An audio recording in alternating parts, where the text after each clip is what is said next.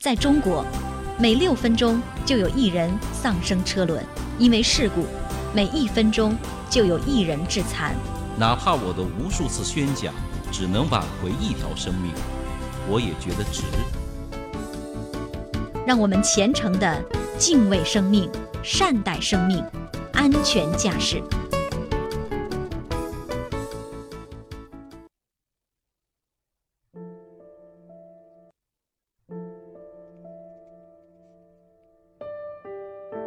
邵雍说交通，说说安全驾驶的事儿。俗话说啊，常在河边走，哪有不湿鞋？生活当中呢，开车啊，上路行驶也是这样的。在如今车多人多的复杂的路面上，难免会磕磕碰碰，有时候呢，会发生一些小的剐蹭事故。大家呢，基本上都会选择快速处理。快速赔偿，既节省时间，也不影响道路的通行。但是呢，也也会产生一些纠纷，让您防不胜防。像昨天我们单位就有一个女同事开车上路，发生了剐蹭。由于她没有考驾照多久，处理事故的经验不足呢，还被别人反咬了一口。事故发生以后啊。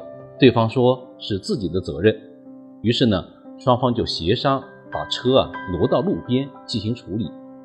可把车一挪完，对方啊就不承认是自己的问题，一口咬定是我这位女同事的责任。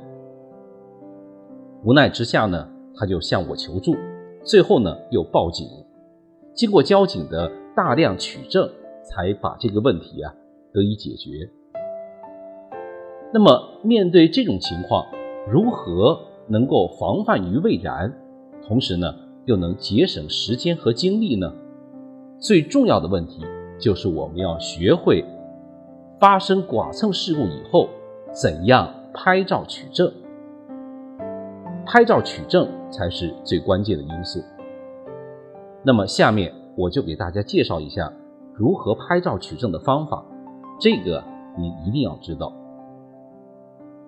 第一，我们要拍碰撞点，就是需要对两车碰撞的局部放大进行拍摄，这个照片一定要清晰，切记呢要看清楚碰撞的深度或者划痕的长度等等，以便呢交警了解事故的具体情况。第二呢，就是要拍刹车的痕迹。发生事故有没有刹车，从哪里起到哪里止是很重要的一个因素。那么刹车痕迹这张照片呢，一定要清晰的记录停车的位置和刹车痕迹的长度，这个对于事故的处理啊有决定性的作用。第三呢，要拍车轮的位置，在车辆的侧面将停车时的车轮的位置。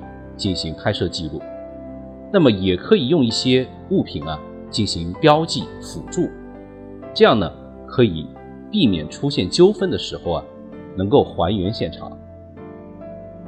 第四就是要拍全貌照，也就是把车头和车尾具体停放的位置要清晰明确的看出。同时呢，在拍这个图片的时候啊。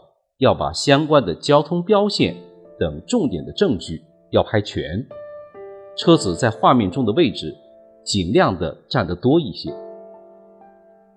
第五呢，就是要拍全貌的侧面照。这张照片除了要注意对着整个车身拍照，还要注意留下周边的参照物，给我们的事故处理民警进行参考。好。